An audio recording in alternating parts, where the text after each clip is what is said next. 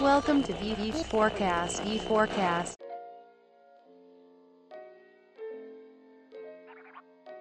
Fala pessoal, Denner Lippert aqui, mais uma vez seu host de sempre. E hoje é um dia especial porque eu tô com uns convidados especiais. Um deles já participou aqui do V4Cast junto comigo. São os caras lá da unidade da V4 de, do Mato Grosso do Sul, de Sinop, no Mato Grosso do Sul, que tem a nossa maior franquia, vamos dizer assim, a nossa maior operação independente aí pelo Brasil. Foi a primeira a bater um milhão de ARR, né? De, de Revenue Record, Annual Revenue Record, né? Receita anual recorrente. E um dos contratos recentes dessa unidade bateu a marca de 500 mil reais de venda num mês com um e-commerce que praticamente não tinha receita nenhuma no seu canal proprietário. E hoje eu tô aqui para desvendar um pouquinho mais desse case. Vocês pediram que a gente trouxesse mais cases aqui. Eu vou começar a trazer alguns personagens da V4 aqui que se despontam para compartilhar isso com vocês. Então vou deixar que eles mesmos se apresentem aqui para vocês. Fala pessoal, tudo bem? Muito prazer. Mais uma vez dentro do V4 Cast. Me chamo Vinícius Colles, sócio franqueado da V4 Company. Só fazendo um adendo ali pelo Denner. Mato Grosso, Denner.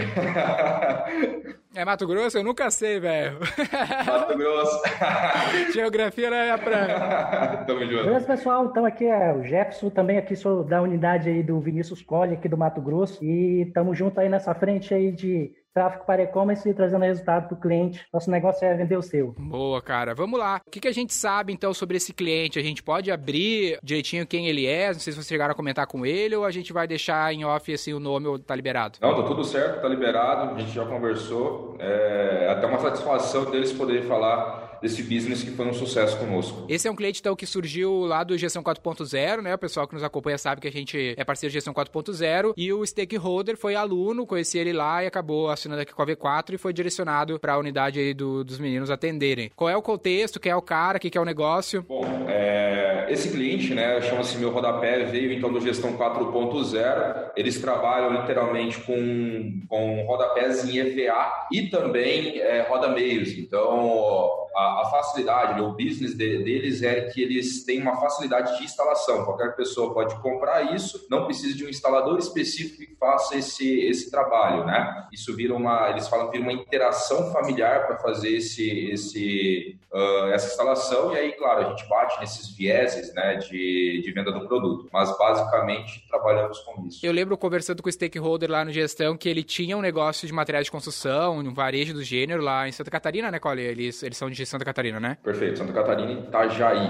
Legal. E aí ele falou que eles meio que criaram essa solução, esse produto, por estar inserido nesse universo aí de materiais de construção, eles, eles que criaram, né? Um produto original deles, né? Exato, esse é um produto original deles. Legal. E a empresa se tornou uma empresa com poucos SKUs, né? Acho que tem o quê? Dois, três, quatro produtos? Se eu não me engano, a gente, é, a gente tem um pouco mais, teria que dar uma olhada ali no, no, no site deles, mas são poucos SKUs e inclusive o que mais dá, que a gente tem mais vendas ali são os rodapés. Legal. É bem um negócio de nicho, né? Exato. É tipo uma 3M, Pesca 3M cria uns produtos diferentes e foi o que eles fizeram por enquanto com esse número, esse mix de produtos baixo, mas com um diferencial competitivo muito interessante, é um produto bem fácil de aplicar. A gente tá numa obra aqui no Headquarter, o Cole passou por uma recentemente aí, sabe que não é fácil esses detalhezinhos. E os caras criaram uma solução bem interessante que já nos dá o primeiro insight, vamos dizer assim, de por que que deu certo a operação de e-commerce, né, o processo de vendas que a gente veio implementar, porque o fundamento teoricamente estava bem acertado, né? A parte de produto, ela estava bem certinha, a gente sempre fala disso. Não adianta tu querer vender no e-commerce se tu não tiver o fundamento de marketing bem certinho, que nesse caso é o produto, né? Perfeito, perfeito. E ainda por cima, é, já estava sendo validado, né? Então, eles estavam trabalhando dentro de um marketplace que já vinha gerando uma boa receita. Teoricamente, a gente viu que existia um fit do produto com o mercado e aí a gente fez uma pivotagem para uma plataforma mais própria, para não ter tantos custos operacionais para dentro do, do, da venda em si, né? Uhum. Então, consequentemente, a gente conseguiu ter uma atração muito boa, sempre pensando em ter um produto que tenha fit com o mercado. Quanto tempo faz que esse projeto está na nossa mão aí, Cole? Seis meses de projeto, agora a gente bateu Legal. e batemos aí recente, fechamos mais com meio milhão, né? Sempre escalando, trazendo aumento de receita mês a mês, né? Inclusive, vale ressaltar que, cara, pandemia, coronavírus, Covid, esquece, isso não afetou nada esse business. É bem interessante porque a gente tem esse negócio há seis meses acabou de bater 500 mil reais de receita no e-commerce. Toda essa receita é no plataforma própria ou tem via marketplace também parte dessa receita? 100% plataforma própria, tráfego pago ali da, das nossas ações. Quanto que a gente investiu de mídia nesse mês, por exemplo? Esse mês foi 23. E quando a gente chegou, quando a gente pegou o projeto, ele já vendia online via marketplace ou era já tinha alguma coisa de plataforma própria? Não, ele já vendia só marketplace e depois a gente fez a pivotagem, né, para dentro da loja integrada. Agora a gente está mudando para VTEX para poder ter uma, uma atração um pouco maior, que a gente vai implementar um processo mais mais robusto mesmo porque está dando escala, né? Então era só marketplace voltado depois para a loja integrada. E a gente abriu mão dos marketplaces ou ele continua tendo mais receita também nos marketplaces adicionada essa receita? A tendência foi, eles continuam tendo uma receita lá, mas a intenção eles não estão trabalhando muito focado por conta das taxas, né? Eles estão tentando trazer todo o tráfego para dentro do e-commerce, até mesmo porque a ciência dos dados estão na mão deles, né? Esse é o principal ponto também. Qual era o principal marketplace que eles vendiam? Era o que? Mercado Livre? Mercado Livre, perfeito. O Mercado Livre é o que? É uns 16%, 15%? Sabe quanto é que é a taxa? Pô, Daniel, agora eu vou. Se eu não me engano, eles estavam me falando em torno de 10 a 15%, que foi um dos, dos pontos ali de virada, né? Da, de mudança que a gente falou, né? Legal. É porque o que, que acontece, né? A gente tem o cara no marketplace. O problema do marketplace é que tu tá muito ali atendendo a demanda que veio, tu não tem muito controle da escala desse, desse processo e tu tem aquela taxa meio fixa e tu não tem muito como manipular ela. Nesse exemplo aqui desse mês de junho de 2020, pelos números que o Cole tá nos passando, então a gente teve cerca de 21 vezes de retorno sobre o investimento de mídia, né, de ROAS, o que dá, vamos dizer assim, que uma taxa de investimento de mídia de 4%, 4,2% do que ele faturou, o que é pelo menos metade do que teoricamente um marketplace em linhas gerais cobra. E fora que ele tem controle desse processo e controle dessa carteira de clientes. Porque quem vende normalmente o Mercado Livre sabe que o Mercado Livre ele não gosta de te dar os dados do cliente exatamente para não ser desintermediário. Entendo, eu conferi aqui sim, ML é 16% mesmo de comissão por venda. 16% sem muita possibilidade de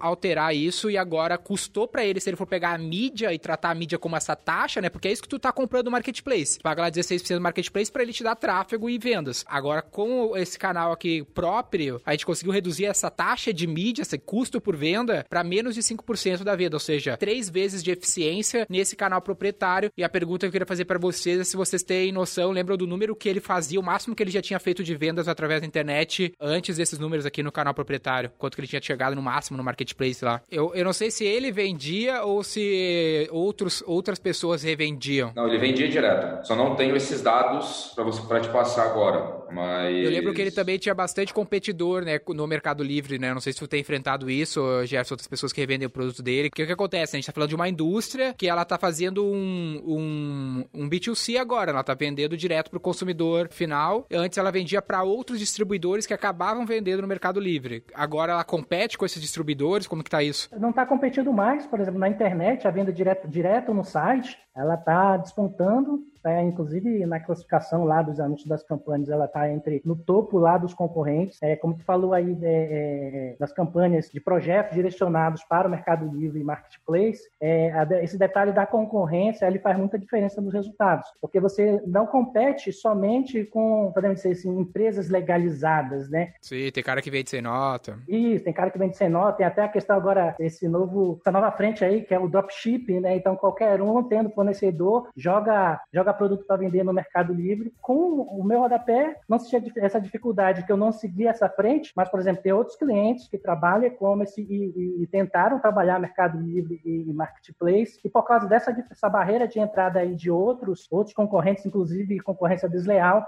ele não conseguiu deslanchar aí nessa frente. Uma dúvida que eu tenho, é, até onde eu me lembro da conversa que eu tive com ele lá seis meses atrás, ele não vendia direto, ele não vendia para distribuidores que vendiam no Mercado Livre, ele vendia assim, né? Ele também tem distribuidores que compram compram dele em quantidade e revendem, não tem? Essa frente aí, sim, ele tinha os, os revendedores, né? Só que daí agora foi feita uma pivotagem. É, porque ele tá fazendo a venda mais direta. Ah, ele desfocou dos caras. É, porque às vezes é uma escolha, né? Porque mal bem ele tá com, estaria competindo com esses caras agora que basicamente também vendiam através da internet. E o foco total tá em B2C, tu tem noção de quantidade de clientes, o ticket, o perfil do cliente que tem comprado, é um cara que compra em grandes quantidades, é um cara que compra por uma obra só, ou é tipo uma empresa de materiais de construção. É, ele está muito na frente de B2C, tá? O Lifetime ainda a gente não chegou, vai começar a trabalhar agora, mas no momento a gente não está trabalhando Lifetime, mas pelo histórico das campanhas já percebe que existe uma recompra muito grande, né? Normalmente, às vezes, até em pleiteiros, né, que trabalham projetos e compram várias vezes o produto dele para vários projetos que trabalham. Legal. Desse investimento de mídia, aonde que a gente tem direcionado esses investimentos? Quase que 70% são direcionados para o Google, principalmente shopping, mas está subdividido, tá? É search e shopping estão rodando na alta é, as campanhas de shopping, eu testei no início, a gente trabalhou, todo início de projeto a gente sempre começa com shopping padrão, agora em todas as campanhas de shopping estão rodando inteligente, e search inteligente também está entregando bastante para eles, então o foco está sendo bastante Google. 70%, 80% no Google e o resto em, em social. Isso. E o social está rodando direto ou está rodando só remarketing? Está rodando remarketing, tem umas e outras ofertas, né, que a gente, é, não é por ser um canal menor que eu não vou trabalhar aquisição e monetização lá, então está rodando ofertas lá também, tá, mas o que está gerando mais resultados resultado lá é o remarketing. E qual é a perspectiva de escala, assim? Tu visualiza que dá para botar muito mais grana de mídia, porque o, que o problema do search, quando a gente tem muito dependência do canal de search, é que tu tem um teto, né? Que é o, que é o volume de busca que se tem ali pelaquele produto. O quão distante tu acha que tá do teto ali, principalmente no search e no shopping, desse produto especificamente? É, eu acredito que a gente consiga aumentar ainda em uns, uns 30%, 40%, porque qual é a questão? É do e-commerce, né? Algo que é analisado bastante na hora que a gente vai aumentar, a, a fazer o aumento da segmentação e até buscar resultados melhores. É a questão da distância, principalmente os valores de frete, que é o que encarece o produto, né? No momento, atualmente, nós estamos trabalhando nas regiões de sul-sudeste, né? Queremos trabalhar em outras áreas? Queremos, mas precisamos analisar a questão dos custos, porque isso vai influenciar no valor do produto. Hoje a campanha ela está direcionada nessas regiões, no search especificamente, ou tu acaba deixando mais aberto? Início de todo projeto, eu sempre começo por blocos, né? Uma, eu deixo uma campanha rodando lá para sul, uma campanha rodando para sudeste, com o decorrer do tempo, conforme a campanha for performando, eu vou separando. Hoje está rodando por, por, estados, tá? Campanha de shopping por estado, search por estado, que aí eu consigo acompanhar melhor qual estado que está entregando mais. Esse lance, então, tu não foca norte e nordeste? A região do cliente, o cliente, o cliente ele é do Paraná. Por que, que eu não, não, ainda não focamos norte e nordeste? Questão de oferta. Não adianta eu jogar uma campanha para lá e a oferta não ser legal. E a distância encarece o produto, né? É um, um item que eu que é questão do frete, também questão de, de, de, imposto, né? Então, quando você joga um produto de um estado para outro, tem que. Então, tudo isso precisa ser analisado antes de eu expandir para essas regiões. Ele era de Santa Catarina, o cliente? Agora tu me pegou. eu acho que é Santa Catarina. É, mas ele é do sul, então pro Nordeste, para outros estados ficaria mais complexo, né, de se fazer a distribuição, a logística encareceria. Ele tem concorrentes, cara, ou, ou o produto dele é, tipo, de fabricantes, né? Eu sei que ele, que ele tem ali um, uma, um desenvolvimento proprietário do produto, mas ele tem outros concorrentes vendendo o mesmo produto que ele, sem ser os próprios que compram dele? Sim, sim. É, é, eu, eu sempre, quando falo dos concorrentes, concorrentes, eles, no caso aqui da meu Rodaté, os concorrentes eles não fazem um serviço completo, né? Esse trabalho que a B4 faz, onde acompanha os números, verifica a questão de qual plataforma. Mas no produto eles têm produtos iguais. Tem produtos iguais, sim. Ah, legal. Isso é um lance bem interessante, né? Porque às vezes a gente vê as pessoas começando com essas campanhas muito amplas, ao invés de fazer o que a gente fala estratégia war, né? Que tu começar por algumas regiões especificamente dominando essas regiões e eventualmente expandir para outros locais, porque mal ou bem o frete tanto encarece o custo do produto quanto ele cria um problema de tempo de recebimento, que normalmente realmente cria uma fricção ali no processo de compra e acaba fazendo as pessoas abandonarem o carrinho, né? Sim, sim. Assim, não do meu rodapé, mas também ter e-commerce que o prazo de entrega é 60 dias. É bizarro, né? Imagine, né? Você esperar 60 dias para receber um produto, né? E existem visões do cliente de criar alguma forma de distribuir mais rápido nas regiões norte e nordeste ou o foco ainda está em dominar sul, sudeste? O foco ainda está na dominação dessas regiões, porque eu acredito que a gente ainda tem a crescer nessa faixa aí de, de 30% a 40%.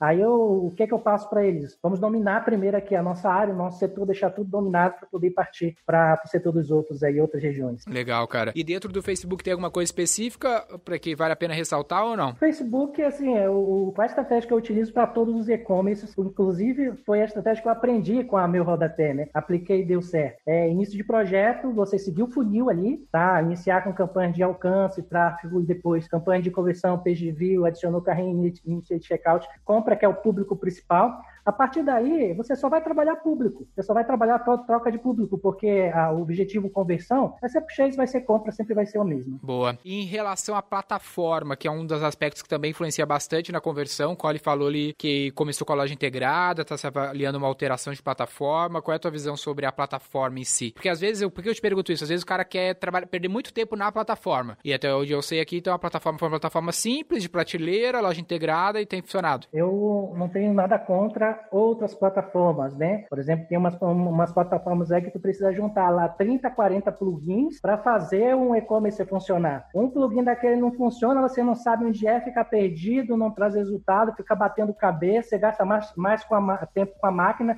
tentando fazer ela funcionar do que com o negócio em si. Então, prefiro direcionar para uma plataforma dessas prontas mesmo, porque é aquilo que o Cole mencionou, né? É mais resultado, menos glamour. Ela, uma plataforma dessa já entrega, você já entrega não só a questão de resultado, é fácil instalação e a questão de traqueamento também é tranquilo. Basta você inserir um código lá, a plataforma já está toda traqueada. E a gente desenvolveu essa plataforma ou ele já tinha quando chegou aqui para nós? Já peguei o site pronto, pronto, né? É bem legal aí quando o cliente já chega assim. Nada conta quando a gente precisa montar, né? A gente já montou a plataforma aí, subiu o site em uma semana, né? Mas no caso desse cliente já veio pronto. E a parte de estoque não é um problema para ele porque ele não tem lojas físicas que precisa ser integrado, né? É, essa semana, eu fiz o check-in na semana retrasada com ele, ele já pediu para me dar uma segurada. Ele disse, eu trouxe um problema bom para ti, né? Disse, é, o meu fornecedor não está conseguindo entregar. Aí até disse, olha, é, então eu vou, vou, segurar um pouco as campanhas, é, porque com ele, assim, o, o, orçamento é liberado. Jefferson, eu só quero resultado. Usa o orçamento tanto que tu quiser. E ele disse, mas nessa semana ele pediu, Jefferson, dá uma segurada aí, que eu estou conversando ainda com o meu fornecedor, que no momento, pela, pela quantidade de vendas que a gente está gerando, ele não está conseguindo entregar. E um detalhe importante, assim, Gerson, é a questão do produto. Tava falando com o Cole ali antes, né, que uh, não sei como é que foi tuas experiências aí, mas o produto ele faz muita diferença quando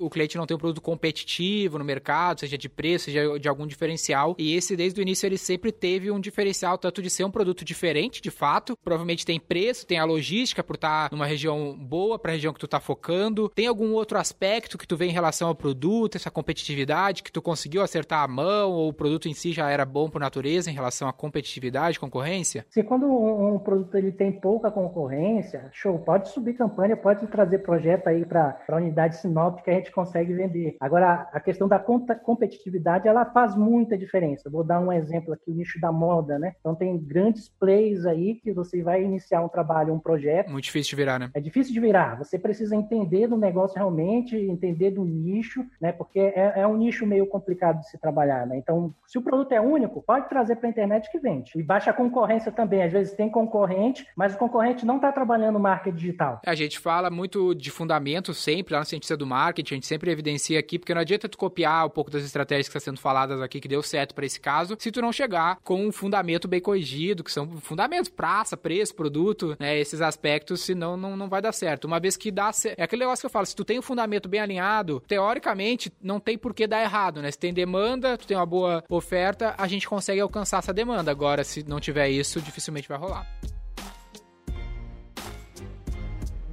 Em relação ao atendimento, teve algum destaque de atendimento ou tudo rolou no automático em relação ao contato com o cliente lá dele? Ele tem um time de atendimento ou não? Ele tem um time dele, tá? Mas não precisei nem seguir essa frente, porque eles já estavam trabalhando bem essa parte. É, sempre no check-in perguntava se, se, tinha alguma dificuldade. Não, já está tranquilo, então essa é uma linha de frente lá que eles dominaram. Até essa semana eu tive que desmarcar um check-in com eles, porque eles estavam reunindo com a parte de logística, então eles estão focando focando muito nessa parte de atendimento. Tem algum highlight que vocês queiram deixar, galera, sobre esse case? Minha visão sempre é aquele ponto, né, cara? Mais ação, menos glamour. A gente trouxe uma loja integrada, então, teoricamente, a gente já começou a subir campanha, soltar campanha, testar, fazer os testes muito mais rápido. Tanto que agora validou, fizemos o MVP, realmente é, o produto está validado no mercado, está ganhando, tá ganhando escala, está ganhando tração. Agora é o momento da gente pivotar, trazer uma plataforma mais robusta, mais estruturada, porque o business ele tá, o MVP já está pronto, né? Então agora a gente vai vir com uma VTEX. Então, meu, sempre pensa, vamos focar no mais ação, menos glamour, faz, faz o MVP e depois você pensa em plataforma mais estruturada. Esse é o diferencial desse cliente, porque desde o começo ele sempre deixou bem claro, Jefferson, eu quero resultado, não me importa glamour, Porque às vezes acontece, é uma barreira em todo início de projeto, né? É, às vezes o cliente ele já vem daquele marketing tradicional, às vezes inclusive tem até um setor de marketing dentro da empresa.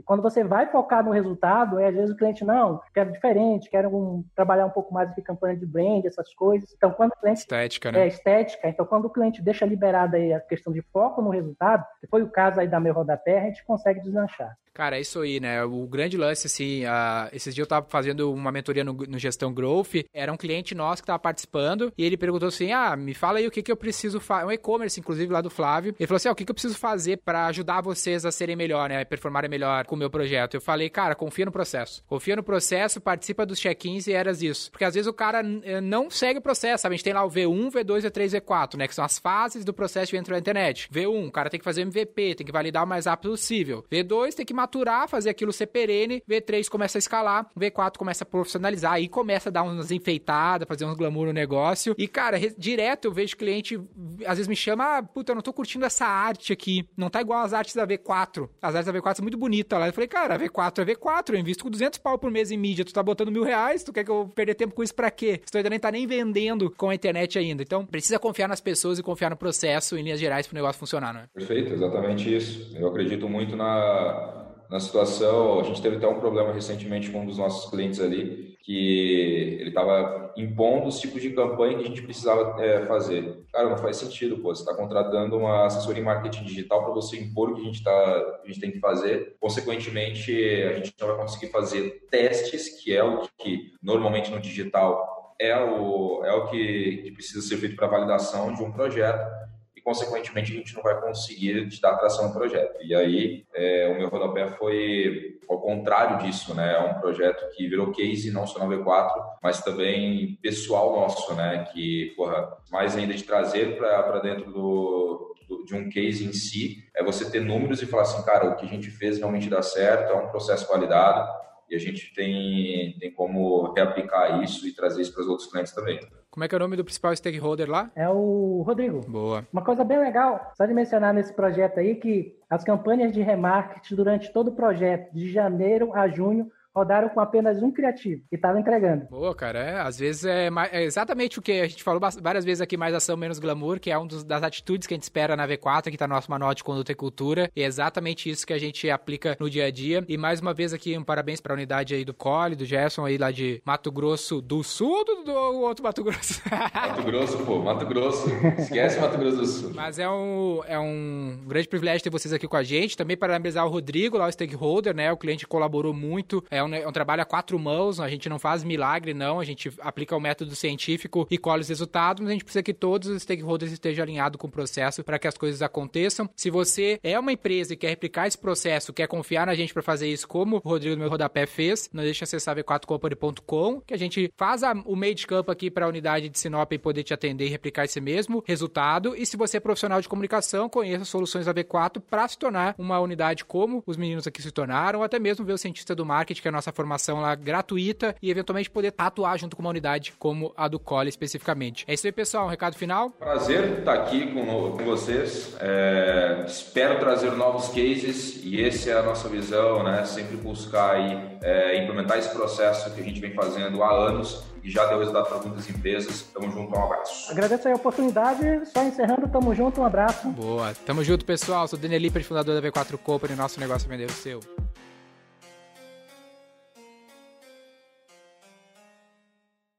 Para saber mais sobre como a V4 pode ajudar o seu negócio, ou você que é profissional de marketing digital e quer saber como ser nosso parceiro, acesse v4company.com e saiba mais. Edição Noise Wise.